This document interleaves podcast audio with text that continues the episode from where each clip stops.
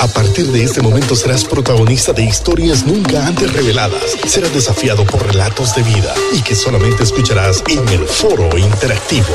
Hoy con el invitado de la semana. Ya con nosotros en Liderazgo Radio y en esta sala de la plática entre amigos, Alan Perdomo, parte del staff. Bienvenido, Alan.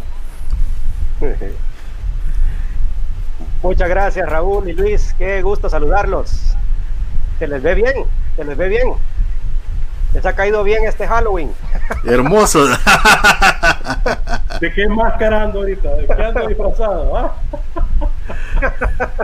Me parezco a Lutero. Para, un Halloween, un Halloween más espiritual. A ver, me parezco a Lutero, así. ¿Y Luis a qué parece? Medio lado y serio. Luis, anda, anda disfrazado. Calvino, no, ¿ah? Mira que vengo de otro. Alan, hay conspiración para sacar a Luis Gómez y a Raúl Paz del Liderazgo Radio. Estoy sospechando ya con el programa ah, anterior. Vi muchas cosas que no me parecieron. Las mujeres al poder, como dice alguien por ahí. O, la paralela, se llamará Liderazgo Woman.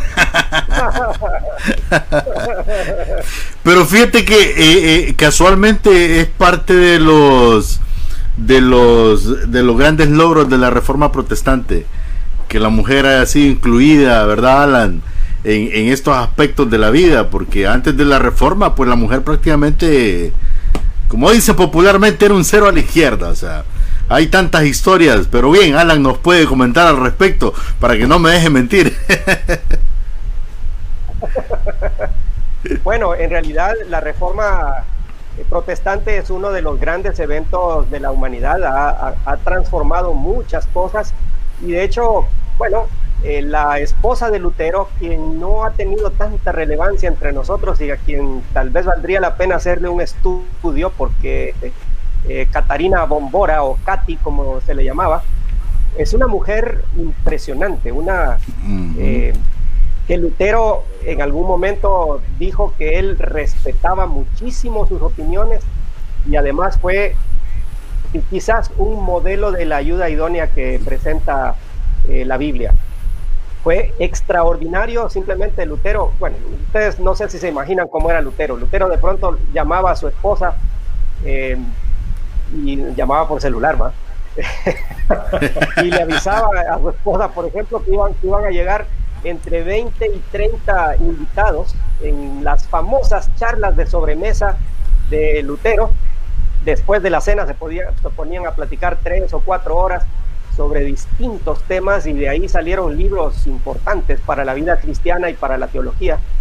Y bueno, la esposa de Lutero siempre al pie de la bandera y cumpliendo con todo, pues preparaba la casa para, poder atender a tanta gente. La casa de Lutero en algún momento incluso fue refugio para eh, personas que estaban huyendo de la persecución religiosa, eh, refugio para gente que estaba sufriendo por la peste negra. O sea, estamos hablando de, un, un, impacto social de la vida de Lutero muy, muy grande. Eso, eso es verdad.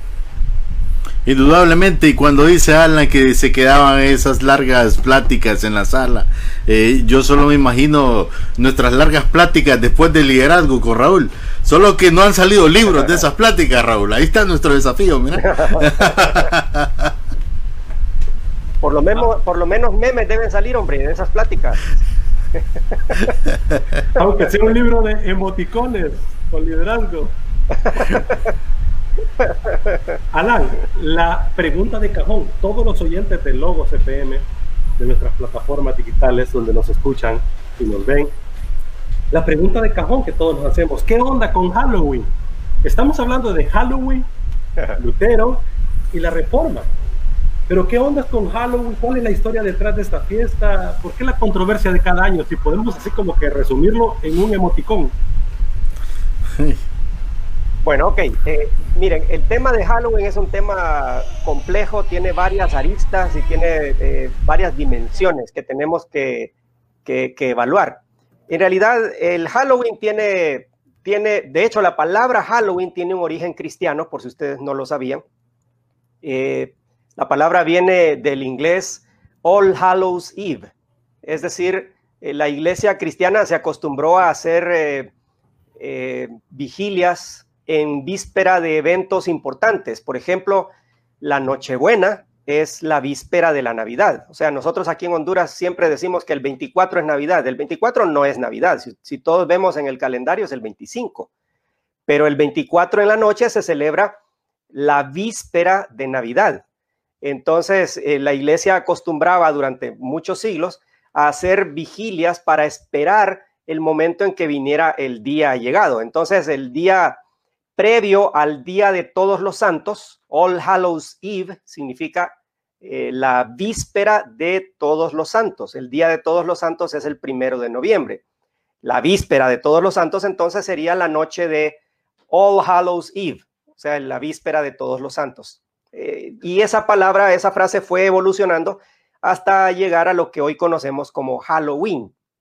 Así que eh, interesante ese, ese, e, ese, origen un poco cristiano, no del todo, por eso no está en la Biblia para nada, por supuesto, pero, pero siempre de las, de las iglesias a través de los, de los siglos. ¿Por qué la importancia de todos los santos? Bueno, porque, y aquí ya no, ya estamos en terreno en el que los evangélicos no estaríamos tan de acuerdo, pero la Iglesia Católica se ha declarado hasta el día de hoy la administradora de todos los tesoros de los méritos de Cristo y de los santos. Entonces, los méritos de Cristo y de todos los santos, de los santos, están eh, dispuestos para que accedan a ellos los, los cristianos. En muchas ocasiones comprando indulgencias. Por ejemplo, en la época de Martín Lutero se compraban indulgencias, que eran perdones de pecados, cosa con la que no estamos de acuerdo y Lutero tampoco estuvo de acuerdo en su día. Pero el día de todos los santos, el primero de noviembre, era un día en el que todos los méritos de todos los santos del calendario estaban disponibles para que las personas los compraran y accedieran para ayudar a sus familiares, amigos y conocidos a salir más rápido del purgatorio. Ustedes saben que las penas en el purgatorio no se cuentan por semanas o meses, se cuentan por centenares de años y en algunos casos miles de años. Entonces, para reducir la pena del tiempo que va a pasar un familiar allí en el purgatorio, entonces se compraban esas indulgencias. Por ejemplo, si hoy era el día de San Carlitos, por ejemplo, entonces yo podía comprar una indulgencia haciendo eh, uso de los méritos de San Carlitos. Y ese día, entonces, yo podía comprar eso y asignárselo a mi abuelito, a, mi bisabuelo para que saliera un poco más rápido del purgatorio. El día de todos los santos, el primero de noviembre, todos los méritos de todos los santos estaban disponibles. El 31 de octubre, entonces, Martín Lutero tomó la decisión de publicar sus 95 tesis en espera de que al día siguiente iba a haber un montón de gente comprando indulgencias. Así que él publicó las tesis pensando en que sus colegas profesores, eh, pues debatieran con él era un debate académico, no era para publicarle a la gente, al pueblo, sino que era un debate académico para que sus colegas profesores debatieran con él la validez o no de las indulgencias. Así que ese es el puente que hay con la reforma, pero voy a resumir más todavía.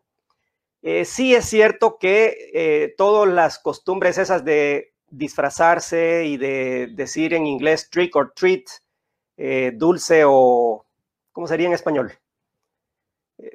dulce o travesura, creo que por ahí anda el asunto. Sí, sí tiene un trasfondo un poquito feo, eh, se mezcló con las eh, religiones celtas. Aparentemente la iglesia cristiana, viendo que los celtas celebraban quizás al principio del invierno, que es más o menos la época de otoño ahí en octubre, a principios de invierno celebraban la muerte, entonces decían que todos los espíritus salían en esa época y no sé qué. Entonces, probablemente la iglesia lo que hizo fue cristianizar la fiesta y hacerla ya no como una celebración de los muertos y que salen los espíritus, no sé qué. Eh, la hicieron como la víspera de todos los santos. Trataron de cristianizar, era una costumbre muy popular entre las iglesias en la antigüedad. Así que esa ese es la conexión y además después, eh, miren, no tiene nada que ver con que el 31 de octubre haya un poder especial de los demonios o que estén más sueltos que nunca o que las brujas aprovechan ese día, no sé qué. Eh, miren, el diablo no tiene calendario en el sentido de que el diablo no está esperando, ah, bueno, el día de la madre, tengo que esperar el día de la madre para que eh, estos crean que están bien con su mamá y el resto del año se van a portar mal. O sea, el diablo no funciona así. ¿verdad? El diablo básicamente establece sus estratagemas, dice el apóstol Pablo, sus maquinaciones, dice el apóstol Pablo, todo el año, todo el año. Y por supuesto, yo creo que aprovecha ciertos, yo, yo creo que aprovecha ciertos, ciertos eventos. Yo digo que la Navidad, por ejemplo, el diablo la ha aprovechado para que nosotros estemos enfocados en los regalos, en el estreno, en los tamales, en Santa Claus y, y nos olvidemos un poco del mensaje de la encarnación, que es en realidad el mensaje. Así que el Halloween tienen poder especial, ahorita voy, eh, Raúl, tienen poder especial los brujos, yo creo que no, pero es posible que se aprovechen en algún momento, eso, eso sí. Perdón, Raúl. Interesante, no, disculpa, pero es que te interrumpía porque qué creativos somos los cristianos a veces, ¿verdad? La iglesia es muy, no sé, o sea, rapidito nosotros le damos ideas a las cosas y a veces ideas bien místicas ¿quién dice que no pueden pasar esas cosas? Pero somos bien místicos rápido a las cosas que a, veces, porque yo escuchaba a alguna gente esta semana diciendo de que los niños que se estaban robando en Honduras era para llevarlos a esta celebración.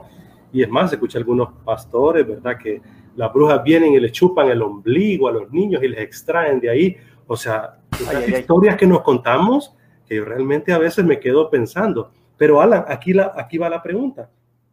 ¿Cómo hablar de Halloween sin caer mal, sin vernos raros? ¿Cómo le hablo y le explico a mi hijo Santiago de 8 años para que él también lleve este mensaje de esperanza al mundo sin que él sea un niño que caiga mal y que le hagan burling más de alguno le vaya a pegar un coscorrón por contar historias tan raras, Alan? Claro, miren, eh, el Halloween se ha establecido principalmente, eh, toda la explosión del Halloween, tal y como lo conocemos hoy, ocurrió a mediados del siglo XIX, cuando la costumbre llegó a los Estados Unidos. Y como ustedes saben, nuestros amigos del norte les encanta hacer negocio de absolutamente todo. ¿verdad? Entonces, el Halloween se convirtió en un tremendo negocio. Eh, y bueno, a mediados y hacia finales del siglo XX, pues el negocio explotó más todavía con el lenguaje cultural de las nuevas generaciones, que son las películas. Por si no lo sabían, ese es en muchas ocasiones el lenguaje cultural de las nuevas generaciones, las películas. Entonces, claro, en 1979, si no me equivoco, eh, se eh, publicó la primera película Halloween, por ejemplo, con Jamie Lee Curtis y el famoso slasher de, que tenía como protagonista a Michael Myers. Eh, sí, eh, esa fue una época eh, tremenda para las películas de terror y hoy en día se asocia mucho con eso. Ahora, miren, ¿cómo explicarle a las nuevas generaciones, a los niños? ¿Perdón? Jimmy Lee es el de Men in Black, ¿verdad? Los hombres de negro, Jimmy Lee. Jimmy Lee Curtis es el actor de Men in Black. Jamie Lee, hombres de negro. no, no. no. No, no, no. Jamie Lee Curtis eh, es eh, la hija de Tony Curtis, famosa ah, actriz que salió en Mentiras Verdaderas, en Viernes de Locos. Ya, ya. Eh, que esa, esa es de Disney, creo que la van a identificar más las nuevas generaciones. Sí. Jamie Lee Curtis Ahora, la protagonista, ¿verdad? De Halloween, la primera, la original. Hay, hay un factor en esto, Alan. Se estoy tratando de interpretarla lo que usted estaba diciendo. Y, y, y la verdad que las películas, ese lenguaje, también tenemos que ser conscientes. Llevó este asunto de Halloween a otro, a otro nivel. Vaya, para el caso, mi esposa trabaja en una empresa eh, con tendencia americana y cuando tú llegas al piso el día de ayer que lo celebraron, era como una película de terror.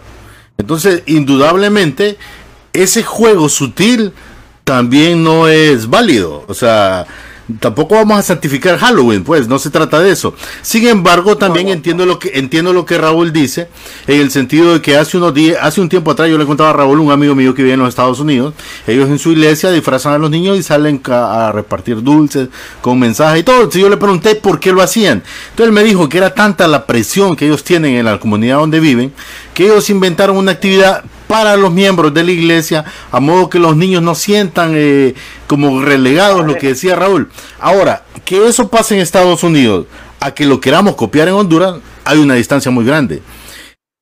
Ok, Raúl ponía algo en las redes.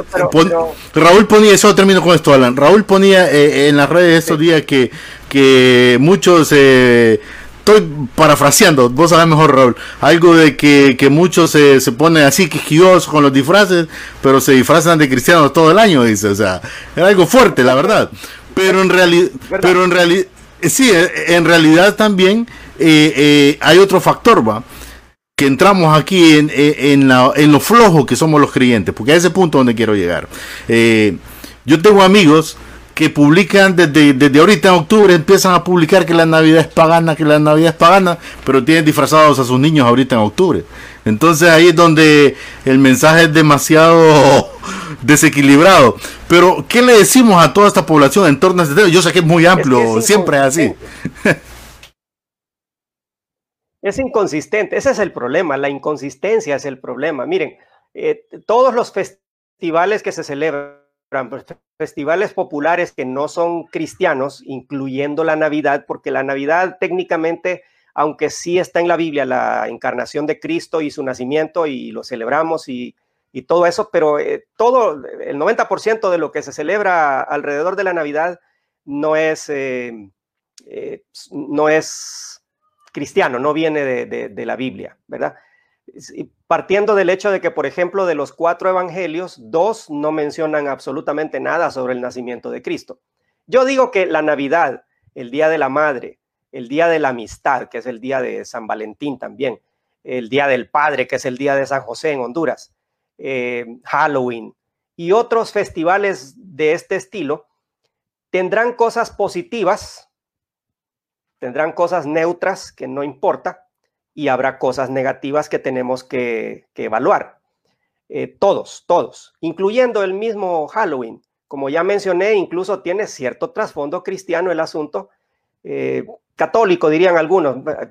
Es igual. O sea, durante la época en que se realizaron estas cosas no habían dos iglesias, había una. Y que, que estemos dispuestos a echarle todos los pecados a la iglesia católica y nosotros hemos sido inmaculados, tampoco es cierto, ¿verdad? Eh, así que me preguntan mis estudiantes de historia, ¿por qué usted cuenta la historia de la Iglesia Católica? ¿Y cuál otra voy a contar si es la única? Por siglos, hasta la Reforma fue la única iglesia, bueno, de hecho, hasta el año, hasta el siglo XI, digamos, que fue la primera división con la Iglesia Ortodoxa griega, pero básicamente esa era la única iglesia. Entonces, eh, aquí el punto está en la inconsistencia. Es decir, Miren, aprovechemos lo positivo del Halloween. Hablemos sobre la muerte. ¿Por qué le vamos a tener miedo al tema de la muerte? ¿Por qué le vamos a tener miedo al tema de las fuerzas del mal? Eh, pero hablemoslo bien. No, lo, no, no nos dejemos llevar por la corriente comercial o por la corriente popular. No nos dejemos llevar por eso. Es igual con la Navidad. Eh, yo, si, si no hay tamales o no hay arbolito de Navidad en mi casa, yo no sufro porque Cristo nació y punto, se acabó. Eh, sí. pero, pero en ese sentido yo debo tener cuidado de, de no santificar una fiesta, por ejemplo, y demonizar la otra. Es decir, yo por qué no celebro Halloween? Yo le voy a decir por qué no celebro Halloween. No celebro Halloween porque es una, es una celebración de la muerte, de lo oscuro, y me parece que no está bien. E, es igual a otro tema bastante sensible. Eh, junio, el mes del orgullo gay, ¿lo celebramos nosotros? Pues obviamente no. Obviamente no, aunque no debemos discriminar a nadie por, por razones de, preferencia sexual, ¿verdad? Eh, no vamos a discriminar, pero al mismo tiempo tampoco celebramos algo así porque no estamos de acuerdo con eh, lo que hay detrás. Es como que si se estableciera algún día el día del aborto tampoco le celebraríamos, es decir, no, no, lo podríamos celebrar porque va en contra de ciertos principios nuestros.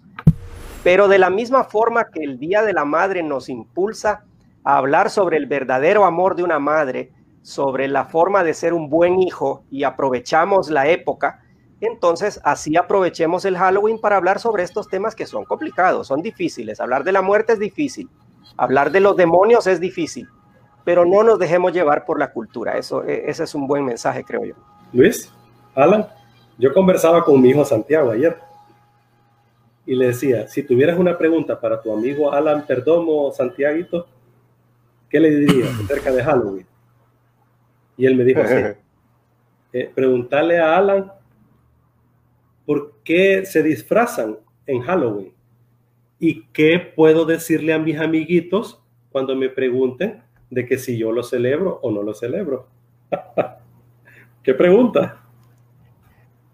Sí, buena pregunta, muy buena pregunta.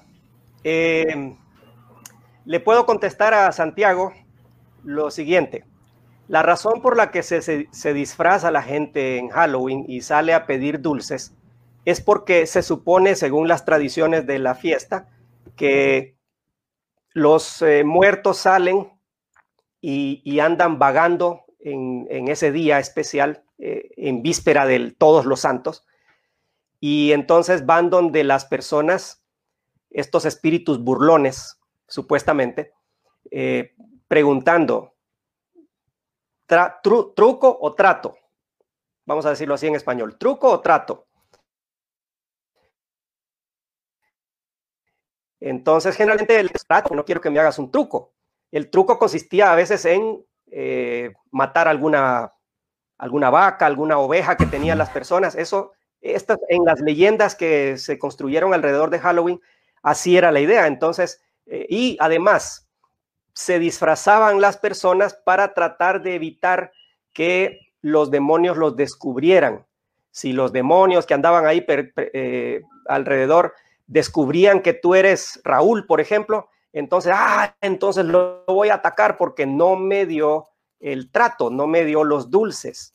Entonces la gente se disfrazaba por, por eso. Otros se disfrazan precisamente para representar esa venida de los demonios y por eso muchas veces los disfraces no es simplemente de un vaquero, sino que se disfrazan de monstruos y de demonios, representando esa lucha entre el bien y el mal y eso que, que, hay, que supuestamente había en esa fecha. Esas son las razones por las que se disfrazan, se disfrazan durante este, este festival. Ahora, si alguien pregunta por qué yo no lo celebro, por qué no me disfrazo, miren, disfrazarse no tiene nada de malo. No tiene absolutamente nada de malo en las iglesias a veces yo he escuchado, vamos a tener eh, noche de los ochentas, vénganse vestidos como que si fuera de los ochentas y, y, si es en junio nadie tiene problemas. Ahora, si es a finales de octubre, sí, pero disfrazarse en sí no tiene absolutamente nada de malo en ese sentido de hacer como un juego, ¿verdad? Un juego de roles. Pero al mismo tiempo podemos decir que no celebramos esta fiesta principalmente porque es una celebración de la muerte, de la oscuridad y de las fuerzas del mal. Entonces no queremos promocionar eso, por eso es que no lo celebramos. Y por eso es que aunque podemos disfrazarnos y jugar a los disfraces con papá y mamá o con otros amigos, pues para esta fecha no es porque eh, no debe ser así como como es Halloween me estoy disfrazando. Yo creo que mejor no. Mejor no no tanto porque sea pecado o porque me vaya a ir al infierno, voy a perder mi salvación y todo eso. No, no, no, sino porque no creo que esté comunicando un buen mensaje, ¿ya? Eh, más, más, por, más por cuidado, más por precaución y sabiduría que porque sea un pecado así muy lamentable, capital y que me van a caer todas las plagas, las siete plagas de Egipto, dice la gente, que eran diez a propósito, pero Así dice la gente, va las siete plagas de Egipto. No, no es por eso, sino más, más bien es porque no queremos celebrar un evento que pues eh, promueve más bien la muerte, el miedo, el terror. De hecho, aquí va junto con el, eh, el no disfrazarse más por razones de prudencia, viene el otro tema que es un tema un poco más delicado.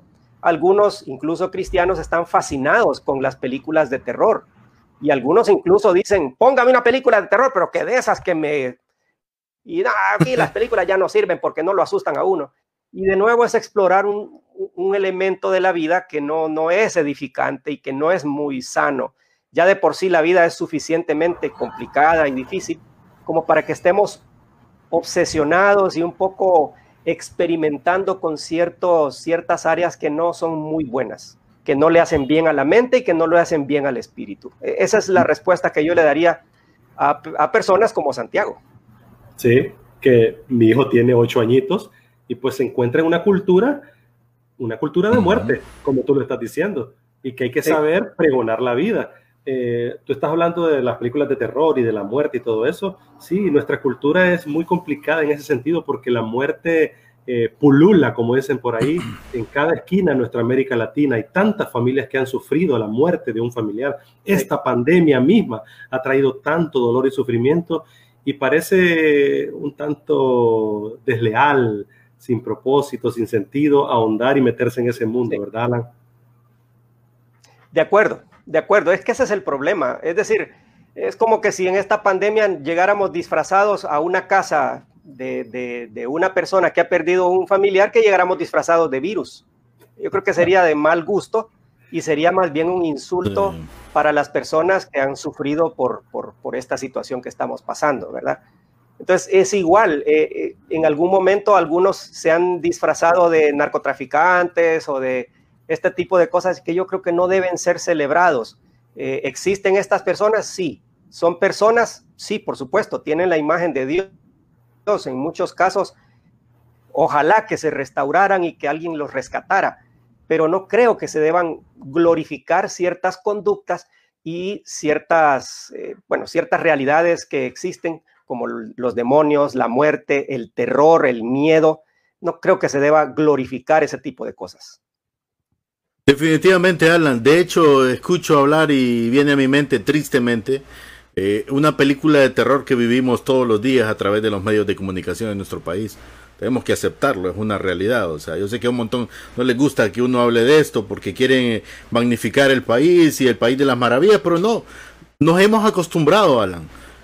Nos hemos acostumbrado. Yo me quedo asustado como alguien sin el mínimo pudor muchas veces y no es tanto del alguien, es eh, eh, o sea, no es tanto que lo envíen, sino la persona. A veces de quien menos uno espera eh, le llega un, un video de alguien que fue embestido en una carretera, o sea, para mí eso, recuerdo, era impensable ver un video de eso. O sea, hasta el día de hoy me, me conmociona.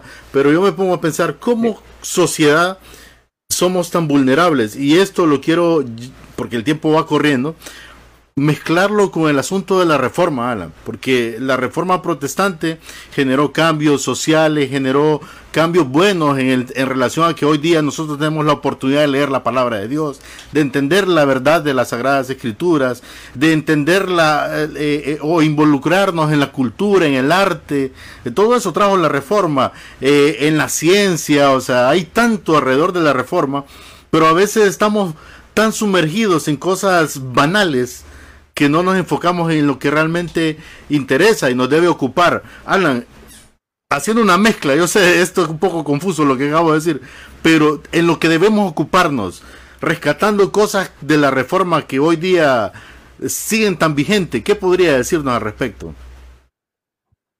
Bueno, podríamos resumir en tres, a propósito quiero resumir también el tema del Halloween. Miren, si alguien, si una iglesia, por ejemplo, decide celebrar Halloween, eh, yo he escuchado de iglesias que celebran el Día de la Alegría o el Día de la Vida en contraposición con el Halloween. Es respetable todo ese tipo de cosas.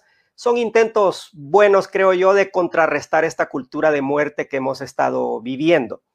Eh, conectando eso con, el, con la reforma, miren, la reforma nos trajo una nueva forma de pensar, una nueva manera de pensar y de ver la vida, nuestra relación con Dios y nuestra relación, nuestro lugar en la sociedad.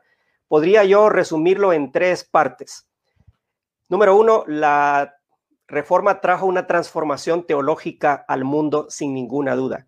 La forma en la que se comunicaba la gracia, por ejemplo, eh, durante toda la Edad Media era visto como eh, uno es salvo por la gracia y uno pregunta a un teólogo de la Edad Media, ¿cómo es salvo uno?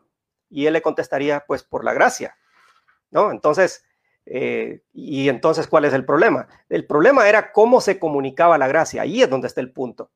La gracia se comunicaba durante toda la Edad Media, se desarrolló esta idea, se comunicaba por medio de la fe, pero también por medio de las buenas obras, por medio de los sacramentos, por medio de este tipo de, cosas, la, intercesión de los santos, por ejemplo.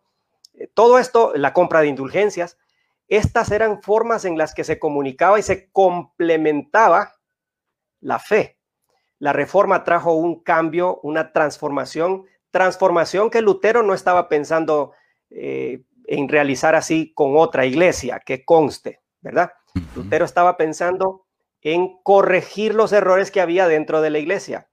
Y después, bueno, las circunstancias, dos años después de las 95 tesis, eh, Lutero fue expulsado de la iglesia católica y él agarró la carta de expulsión y la fue a quemar al, a la plaza de la ciudad. Así que sí, una ruptura formal de las dos partes, definitivamente. Pero esta idea teológica de que la gracia de Dios se comunica solamente a través de la fe es una transformación radical. Y hoy en día nosotros necesitamos recuperar eso porque a veces le hemos puesto a la fe otros añadidos, como los diezmos, como los pactos, como, bueno, eh, el privilegio que tienen ciertos líderes Mm, que están más cercanos supuestamente de Dios que nosotros y cuando esos líderes caen y cometen errores es más duro el, golpe, ese es el problema. Pero desde el principio la Biblia había hablado acerca de que la gracia se comunica a través de la fe. Romanos 1.17 dice que fue el pasaje que impactó a Lutero. En el Evangelio la justicia de Dios se revela por fe y para fe. Dice la nueva versión internacional, completamente por la fe. Es que esa es la idea ese cambio es un cambio radical, es un cambio que nosotros necesitamos recuperar el día de hoy porque lo estamos perdiendo. El segundo cambio es un cambio social, porque en, en la Edad Media la estructura era una pirámide, la estructura eh, social era una pirámide donde en la punta de la pirámide estaban los reyes y los emperadores. Ahí en, en la mitad estaban los nobles, duques, condes, condesas y todo eso que ustedes escuchan y ahí estaba la iglesia también, ojo, los, los obispos, arzobispos, el papa, cardenales, y abajo en la, en la base de la pirámide estaba el resto del pueblo. Esta era una pirámide inamovible, nadie podía pasar de ser plebeyo a menos que ocurriera una, una guerra y que él le salvara la vida al emperador o algo así, pero en condiciones normales el plebeyo seguía siendo plebeyo, el noble nunca dejaba de ser noble, a pesar de que se volviera pobre, no tenía nada que ver. Lo de la sangre azul, de ahí viene, ¿verdad? Yo soy de sangre azul aunque sea pobre, ¿verdad? Decían algunos. Entonces, todo eso viene de la Edad Media.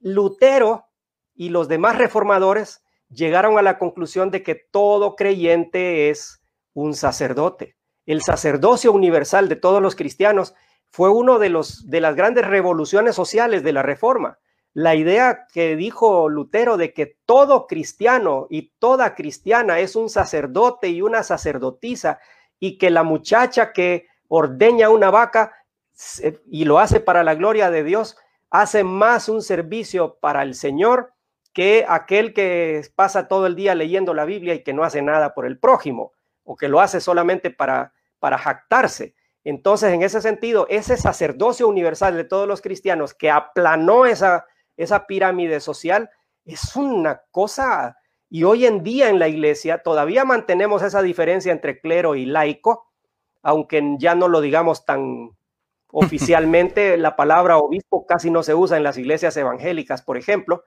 pero sí hoy tenemos, tenemos cierta, cierta diferencia, no, él es el pastor, cuidadito me lo toca, ¿verdad? Eh, y aunque los pastores hay que quererlos, cuidarlos y respetarlos, y no estoy en contra de eso, pero el pastor no es más que yo delante de Dios, no es más que yo. Es decir, eh, si a un pastor Dios le da un ministerio y le da su palabra para que él la diga, qué bueno, qué bueno y que lo haga con fidelidad y lo vamos a animar y lo vamos a proteger y lo vamos a orar por él.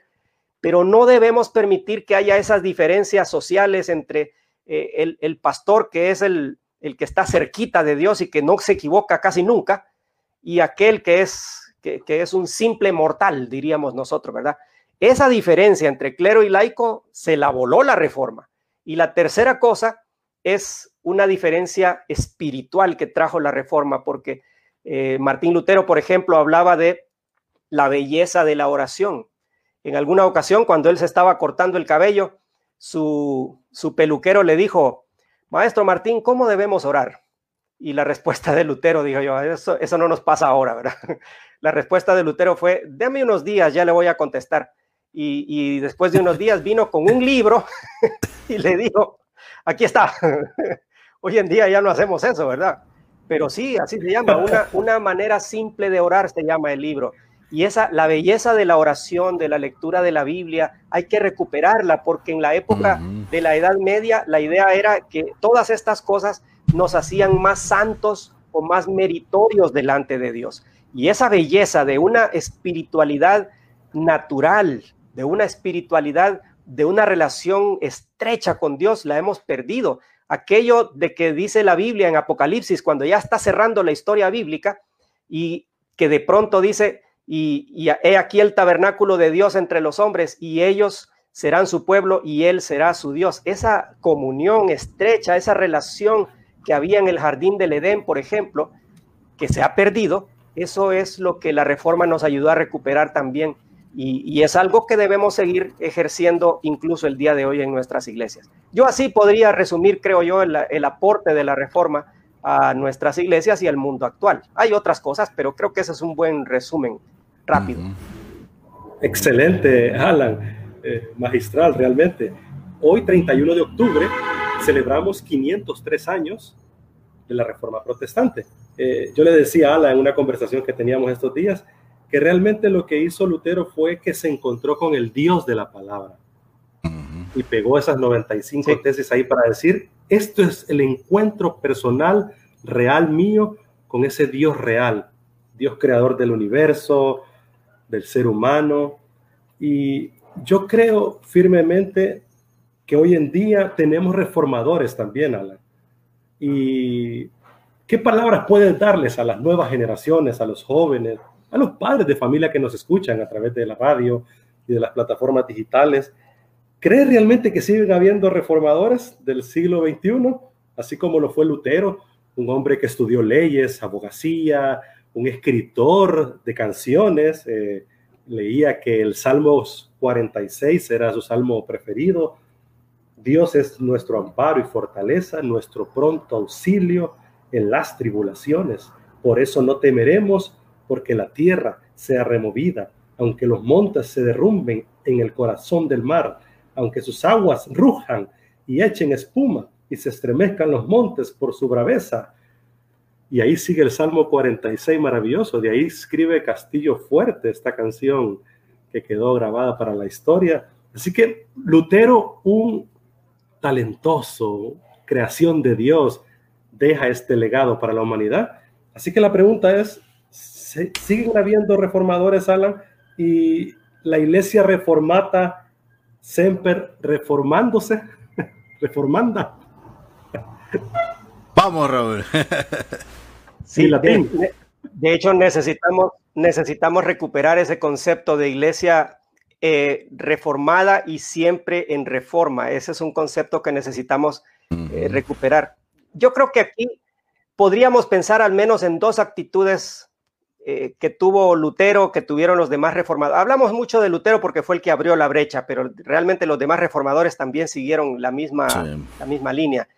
Yo digo que la primera actitud que debemos eh, promover, si es que queremos seguir siendo reformadores el día de hoy, es depender de la palabra de Dios, depender de la revelación de Dios, la escritura. Miren, eh, va a sonar trillado, yo sé, no, hombre, dígame algo más emocionante, dígame que, que hoy ya salió una nueva app para que usted se conecte directamente con el Espíritu Santo. Dígame algo emocionante. Esto es emocionante. Lo que pasa es que ya no lo vemos así.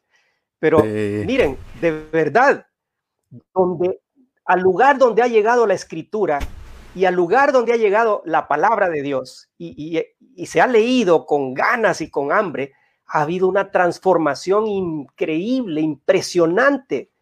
Miren, no se enfoquen, yo sé que como decía Luis, es cierto, vemos una película de terror casi todos los días en los noticieros, uno ya ni quiere ver noticieros porque dice uno, ¿para qué voy a ver eso más malas noticias, verdad?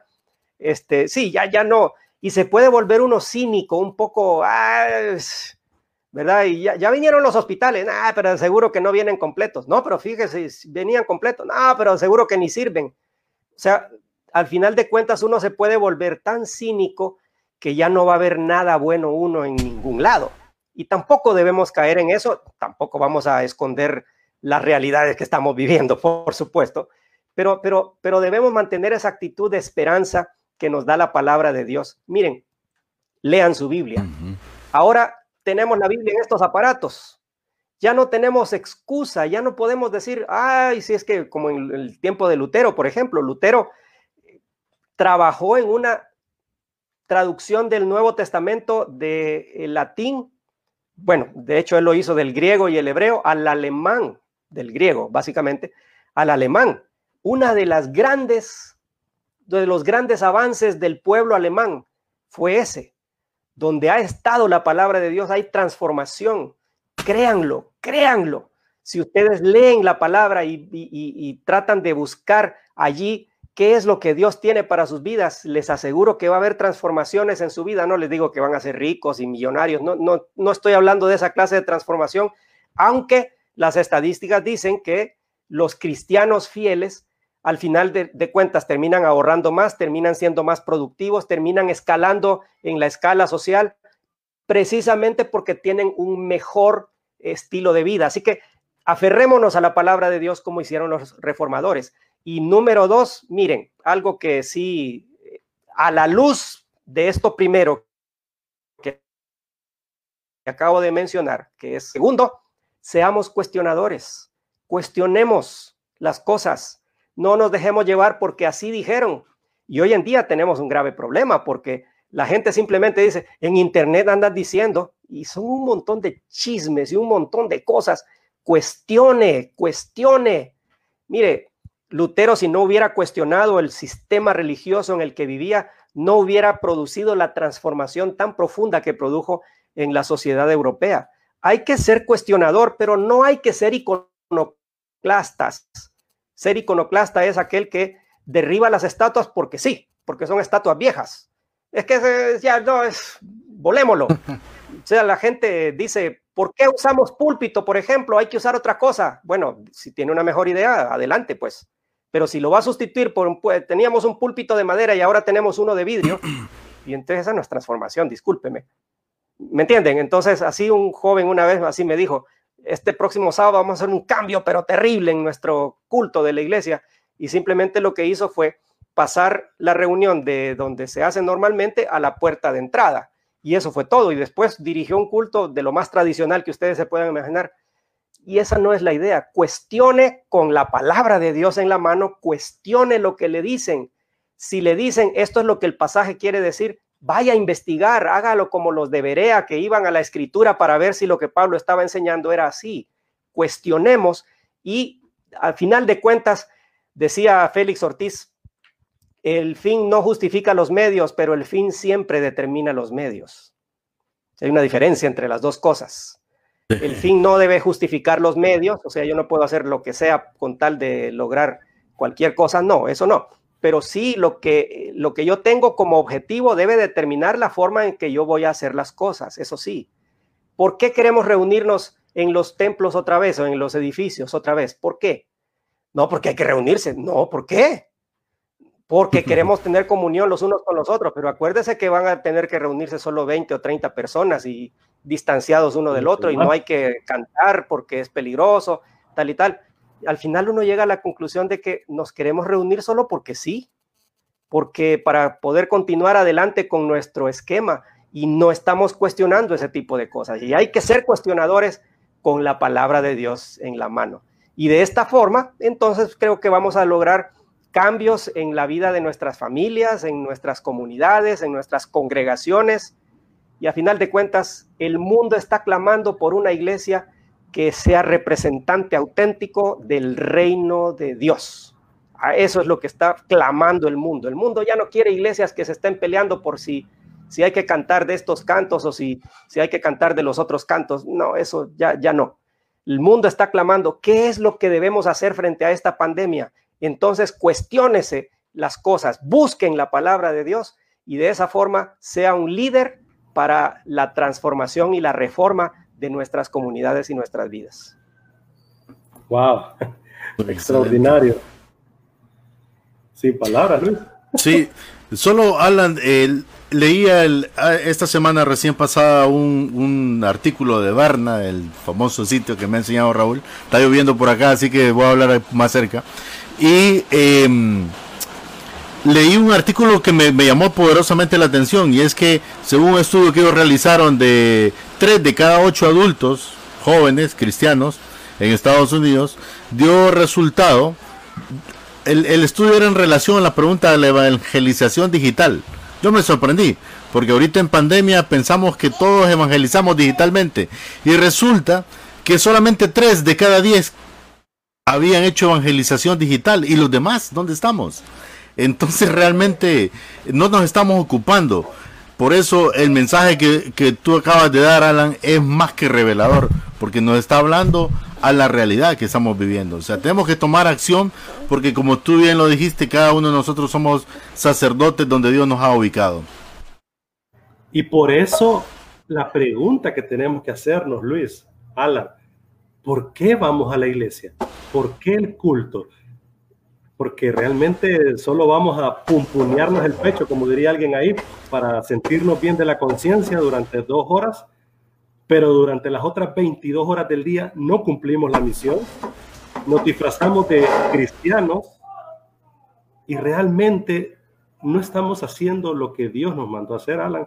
Eh, creo que hay mucho por hacer, por cuestionar, por preguntarnos. Yo quiero que mi hijo sea una persona relevante, influyente en su comunidad, en su entorno, en su cultura, mm. Alan, y, nos lleva a pensar mucho esa, esa estadística. Yo lo he visto, yo lo he visto en las redes sociales eh, y en las reuniones nuestras virtuales que tenemos. Muchos se nos han alejado y yo digo, ¿dónde estarán? ¿Qué estarán haciendo? Alan. De hecho, las estadísticas dicen que alrededor de un 30% de los cristianos se han desconectado del todo de la iglesia. Y miren, la verdad es que la conexión a Zoom, hoy hablamos de la conexión a Zoom porque es en esa plataforma que se celebran muchos de los cultos, ¿verdad? Sí. Eh, es una forma que podemos utilizar para escuchar la palabra de Dios, para vernos y saludarnos con los hermanos. Eh, pero si vamos al ministerio de Jesús, por ejemplo, esta semana estuve hablando en una iglesia sobre eso. El ministerio de Jesús era, según Mateo 9:35, recorrer ciudades y aldeas enseñar en las sinagogas de los judíos, es decir, aprovechar lo que ya estaba establecido, y luego dice, y predicar el evangelio del reino, eh, sanando a los enfermos y echando fuera demonios.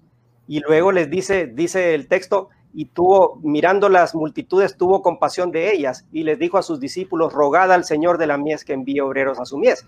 Yo como un ejercicio les pedí a los hermanos que buscáramos las acciones que estaban ahí presentes y cuáles de ellas se podían hacer fuera de los edificios.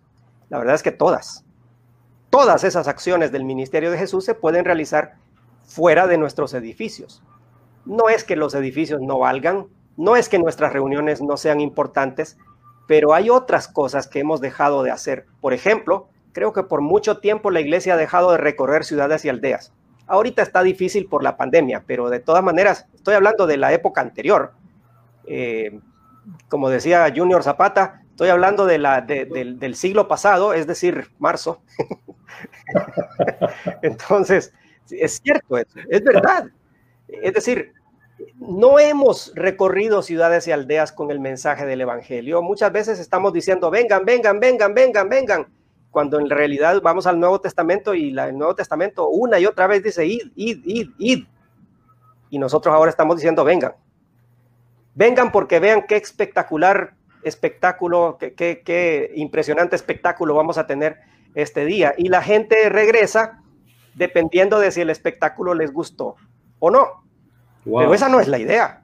Esa no es la idea. Nos reunimos porque somos una comunidad. Yo me reúno no para escuchar a un entretenedor que está ahí al frente predicándome eh, y diciendo unos cuantos chistes. No, no, no. Eh, yo me reúno para ver a los hermanos me reúno para saludar y decir, hey Raúl, qué bueno verte, hombre, qué bueno verte, ay, cómo te extraño y me gustaría que nos diéramos un buen apretón de manos y que nos abrazáramos y que estuviéramos. para eso nos reunimos y luego para escuchar qué es lo que Dios quiere que hagamos el resto de la semana. Pero no nos reunimos para ver un espectáculo, no nos reunimos para eso. Oren por mí porque quiero escribir un artículo sobre, sobre esa mentalidad de teatro que nosotros hemos tenido como iglesias. La gente al final dice, ay, qué bonito que trajeron al grupo tal, ¿verdad? Estuvo espectacular, ahora me voy a seguir conectando en esta iglesia, ¿verdad? Pero, pero es basado en el espectáculo. Eh, entonces, ah, muy pronto habrá que traer payasos y un trapecista, ¿verdad? Un circo, el Cirque du Soleil, vamos a tener que invitarlo tal vez. Y como, como eso es así, la adrenalina del espectáculo es así, cada vez voy a tener que seguir aumentando y aumentando el nivel de adrenalina. Y eso es imposible, yo no puedo. A un grupo de jóvenes yo les decía una vez, miren, una vez estuve yo en una, en una fogata y esa vez, miren, lo que hicieron fue que pusieron en forma de espiral así alrededor de la fogata eh, unos volcanes de esos fuegos artificiales. Y al final todos los volcanes estaban ahí en el, en, en, el centro. Y yo, una cosa impresionante, las fotos quedaron impresionantes, lindas. Pero después de haber visto eso, ¿qué sigue? Ya, ya no puedo hacer más, o sea, ya no vamos a hacer fogatas ahora porque ya eso fue el tope. ¿qué, ¿Qué más nos, nos vamos a inventar? Pero así funciona el espectáculo pero no es espectáculo. Este nos reunimos en las iglesias para tener comunión y escuchar qué es lo que el Señor tiene para decirnos y adorar al Señor juntos, ¿de acuerdo? E, e, esas son las funciones que tenemos, pero fuera de eso, sanar a la gente, predicar el evangelio, ir y enfrentarse con el diablo y no no estoy hablando solo de posesiones demoníacas que podría ser también, pero pero no estoy hablando de eso, estoy hablando de los celos, las envidias, todo ese tipo de cosas a las que nosotros nos debemos enfrentar con la autoridad de Dios, pero primero en nuestra vida, por supuesto. Así que de esa forma estamos haciendo la misión de Dios y la podemos hacer ahorita. El otro día escuchaba a Howard Andrew Hall decir, y tiene razón, que Pablo, igual que nosotros, estaba confinado. Estaba en la cárcel, claro, no por una pandemia, sino porque estaba preso. Su WhatsApp eran las cartas que él mandaba. ¿Me entienden? Su Zoom era Timoteo, Epafrodito, Tito y todos los demás, ¿verdad? Ese era su Zoom. sí. Y, de hecho, él hizo más estando en la cárcel que si hubiera estado, bueno, ese era el plan de Dios, ¿no? Que desde la cárcel escribiera esas cartas que nos han llegado hasta nosotros. Imagínense que él no hubiera escrito cartas, sino que se hubiera andado viajando nada más no hubiéramos tenido esas cartas. Así que Dios tenía su plan perfecto y eso es algo que podemos hacer desde casa, utilizando nuestras redes, utilizando nuestro WhatsApp, utilizando todas aquellas herramientas que Dios nos ha encomendado para seguir predicando el Evangelio y ser de bendición para esta Honduras que lo merece. Me haces pensar, Alan, cuando dices todo esto, que entonces Lutero no clavó esas 95 tesis en las puertas del castillo de Wittenberg para que dijeran, véanme a mí, a Lutero, el showman, vean la palabra, vayan a la palabra Correcto. y vivan conforme a la palabra. Totalmente de acuerdo. Esa era, era eh, y su, intención principalmente era decir, eh, necesitamos volver al texto, necesitamos volver a las escrituras. Y saben, ese fue uno de los grandes gritos de batalla de la reforma, sola escritura. Y el resto de reformadores siguieron ese mismo camino. Y hoy necesitamos recuperar eso porque la escritura es un libro que o está acumulando polvo en nuestros escritorios o está pues siendo incluso sin, no le estamos actualizando en nuestros teléfonos, ¿verdad? Que tenemos, ya no estamos actualizando la escritura y no estoy hablando de la aplicación, sino de nuestra lectura diaria de lo que Dios quiere decirnos. Así que sí, eh, eso era el mensaje de Lutero y es el mensaje más grande y más impactante quizás de la reforma protestante. Volvamos a la palabra, volvamos. Muy cierto, Alan. Realmente que, que, Lutero, ese gran mensaje que, que, nos deja y que tú sacas de toda esta plática, Alan, porque realmente, bueno, de hecho él escribió eh, eh, esas tesis en latín, tengo entendido, ¿verdad? Que era para discutirlo con otros entendidos del tiempo, o sea, no era para cualquiera. Y, por esa razón, o sea, él no andaba buscando el show, el espectáculo. Y digo esto porque recientemente estuve con otro amigo en un programa, Raúl lo sabe, y un amigo me hizo esta pregunta, me llamó la atención, porque tiene que ver mucho con la actualidad. Me dice, eh, el otro día vi unos chicos que estaban en una live, en un en vivo parecido al nuestro, haciendo una tontería y tenía 9000 views, 9000 likes. Y, y, realmente yo me pregunté, me frustré, me dice él, porque ¿cómo es posible que él tiene 9000 y yo no llego ni a 100 a veces? Entonces, eh, eso es lo que el mundo nos quiere vender. Yo le decía a él, ¿sabes cuál es la diferencia? Que esos 9000 espectadores que estaban viendo esa tontería se fueron a su cama, miraron al techo, igual de frustrados, igual de solos, igual de deprimidos.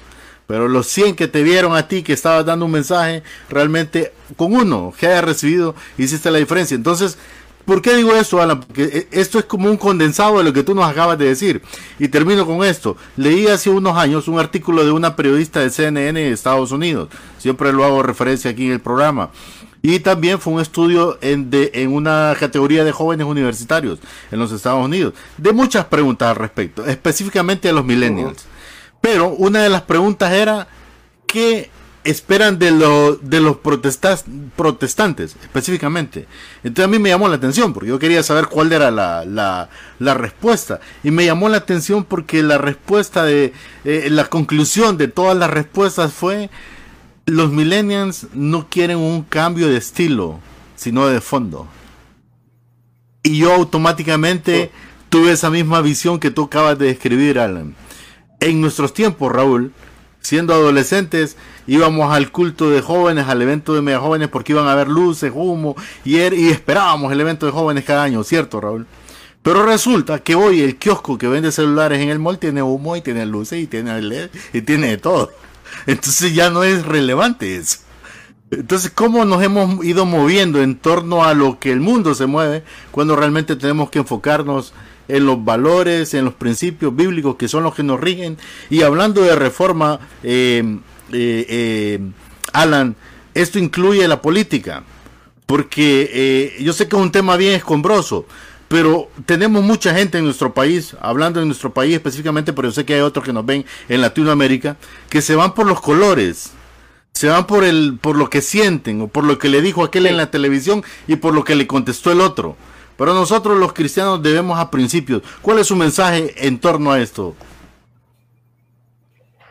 Miren, si leen ustedes el libro de Hechos, van a ver que el arma principal de la iglesia primitiva era un mensaje. Donde quiera que ellos iban, iban predicando el Evangelio de Cristo. Donde quiera. El poder de la iglesia primitiva no era su dinero, porque eran personas sin dinero en la mayoría de casos. Habían unos cuantos, como Bernabé, por ejemplo, que vendió todo lo que tenía, y, pero para ayudar a los pobres, para ayudar a los mismos pobres que tenían entre, en la comunidad. Pero eh, el resto no, no es que tenían grandes cantidades de dinero, Tampoco era su influencia política porque más bien eran perseguidos por las autoridades. Y tampoco eran sus grandes edificios o sus grandes ministerios. No que eso esté mal, no estoy diciendo eso, pero, pero no, es, no está allí el gran poder de la iglesia. El gran poder de la iglesia es un mensaje, el mensaje de que Cristo vino y que Cristo murió por nuestros pecados y que es posible vivir de otra forma, es posible ser restaurado a mi amistad con Dios cuando yo soy como ser humano enemigo de Dios. Ese es el gran poder de la iglesia. Ahora, ese poder, que es el Evangelio, que es poder de Dios, dice Romanos 1.16, tiene muchas implicaciones. Y las implicaciones de ese, ah, pero son implicaciones. Las implicaciones llegan hasta la política. Por supuesto que sí. Pero nuestro mensaje no es un mensaje político. Eso quiero que quede muy, muy, muy claro nosotros no tenemos un mensaje político que dar. No, tenemos un mensaje integral, un mensaje de que Dios ya comenzó a restaurar la creación y ya comenzó a restaurar el mundo consigo mismo y yo puedo ser parte de ese movimiento de Dios. Ahí está mi poder, eso es lo que yo debo predicar, que eso tiene implicaciones, pero claro, por supuesto. Si yo a los, a los eh, a los funcionarios públicos, yo debo decirles, Dios espera de ustedes que sean leales, Dios espera de ustedes que sean honrados, Dios espera de ustedes que tengan una actitud de servicio. Pero ese no es el mensaje. Yo no vine para decirle al alcalde que, que, deje de hacer tal cosa. Yo no vine para eso. vine para predicar que Cristo murió, resucitó y viene muy pronto, pero luego el alcalde se presenta por ahí, yo le digo, alcalde, eh, mire, usted está haciendo esto y esto y esto, y eso no está de acuerdo con la reconciliación que Dios está haciendo del mundo. ¿Me entienden? Pero yo no debo entonces ir, ah, bueno, entonces vamos a, mi, mi, meta es sacar a fulano de tal y sacar al diputado y sacar al otro y al otro. Esa no es mi meta. Perdonen, yo tengo una meta muchísimo más alta que esa. Si esa fuera mi meta, qué triste. Mi meta es ser un embajador, un representante del cielo. Nuestra ciudadanía está en los cielos, dijo, Pablo a los filipenses. Y entonces, en ese sentido, yo tengo ese gran privilegio de entregar este mensaje de reconciliación de Dios en Cristo de todas las cosas.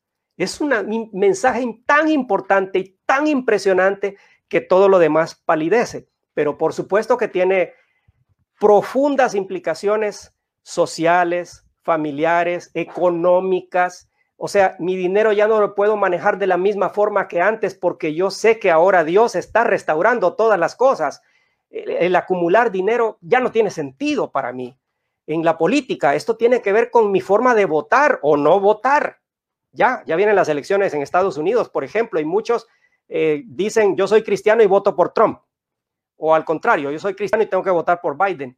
No, analice, piense a la luz de la restauración y la reconciliación que Dios está haciendo en el mundo. Analice, piense y tome una buena decisión. Pero en ese sentido, los colores que mencionó Luis ahí, esos no entran dentro del panorama porque yo, todas, yo tengo posiciones políticas, tengo opciones políticas, por supuesto, y no tengo ningún problema, no lo voy a decir aquí, pues, pero, pero, pero en ese sentido, yo estoy más allá de eso. Incluso mis propias opciones políticas, yo debo juzgarlas, debo llevarlas cautivas a la obediencia a Cristo. Si yo soy liberal, si yo soy nacionalista, si yo soy de libre, está bien y es mi derecho o de otro partido, es mi derecho. Yo tengo el derecho de tener esa opción política, pero esa opción política yo debo llevarla cautiva a la obediencia a Cristo, dijo, dice Pablo en 2 Corintios capítulo 10. Y en ese sentido yo, mis opciones políticas, mi afición por el fútbol, si yo soy de cierto equipo, esa afición por este equipo debo llevarla cautivo a la obediencia a Cristo también. ¿Ya? todo debo llevarlo cautivo, mi, trabajo debe estar cautivo a la obediencia a Cristo, mi familia debe estar cautiva a la obediencia a Cristo, todo debe estar cautivo a la obediencia a Cristo. Y en ese sentido, las opiniones políticas que yo tenga tienen que estar basadas en ese evangelio que yo estoy predicando. Y a propósito, mi aprecio por la iglesia cristiana ha crecido tanto que yo digo que yo y todos los cristianos deberíamos decir esto, debemos buscar engrandecer el reino de Dios, ampliar la iglesia de Dios. Ay, a propósito, también soy profesor de matemáticas. Ay, a propósito, también soy ingeniero. Ay, a propósito, también soy arquitecto. Ah, a propósito, también soy veterinario, también soy dentista, también soy... Pero me entienden, yo estoy puesto en esta tierra para cumplir la misión de Dios. Y una vez que cumple esa misión de Dios con todo y sus implicaciones económicas, sociales, políticas y etcétera, y entonces ya en, en esa hebra Dios me va a ayudar a tomar decisiones en muchas áreas de la vida. Yo creo que así deberíamos vivir y así creo que debería ser el impacto de todos los cristianos en ese sentido. Wow, Alan, siempre es aleccionador y un placer conversar contigo y sé que todos los oyentes y los que nos ven han sido desafiados e inspirados. Yo diría, ya dejemos de disfrazarnos de cristianos. No vivamos en un Halloween cristiano disfrazados, cayendo mal con nuestros eh, pensamientos, con nuestras críticas malsanas que no construyen y realmente más bien dejemos de ser tontos útiles, tan fuerte esa frase, ¿verdad? Del sistema, tontos útiles de este mundo que vivimos y realmente vivamos como personas que llevan luz y esperanza a este mundo que tanto lo necesita. Creo que esas serían mis palabras para este cierre No sé, Luis, ¿qué piensas tú para pues finalizar esta conversación? Que la quisiera seguir y tendríamos mucho que hablar de Halloween, de Lutero, de la Reforma y etcétera. Pues, pues, fíjate que después de escuchar esa gran disertación de Alan hoy, no creo que haya mucho más que decir. Punto y final y a ponernos en obra, a ocuparnos, más que preocuparnos, mi estimado Raúl. Ocuparnos, me encantó esa frase. Sí. Solo preocuparnos. Alan, tus palabras finales para todo el auditorio. Pues muchas gracias Raúl y Luis por la oportunidad y el privilegio de dirigirme a su audiencia. Eh, ojalá que el Señor haga una obra poderosa en nuestras vidas. Mi deseo es que eh, la palabra de Dios haga una transformación radical en nuestra manera de pensar. Miren, vamos a sufrir mucho. Todavía falta por sufrir, no solamente por la pandemia, que también, eh, sino también por, porque, por tantas cosas que el pecado ha dejado caer en este mundo y lo ha distorsionado y lo tiene, eh, lo tiene realmente eh, destruido.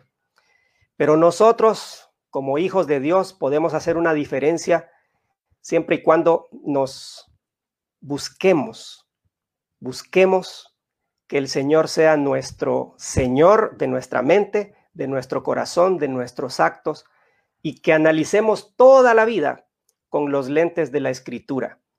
Mi deseo para cada uno de ustedes es que el Señor los bendiga y que podamos seguir adelante haciendo una transformación para honra y gloria de nuestro Dios. Gracias por la oportunidad y el privilegio. Que Dios les bendiga. muchas gracias, Alan. Bueno, mi estimado Raúl, ¿y por qué liderar es servir e inspirar? Haz go por tu vida, por tu familia y por tu país.